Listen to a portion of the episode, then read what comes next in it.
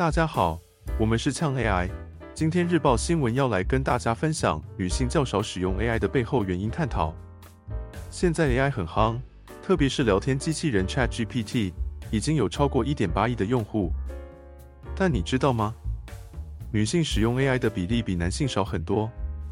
比如珠宝设计师哈利特·凯尔索，他觉得 ChatGPT 有点靠不住，试用后发现错误不少。还有。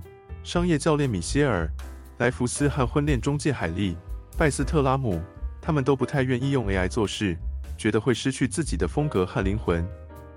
事实上，今年早些时候的一项研究指出，有百分之五十四的男性会用 AI，但女性只有百分之三十五。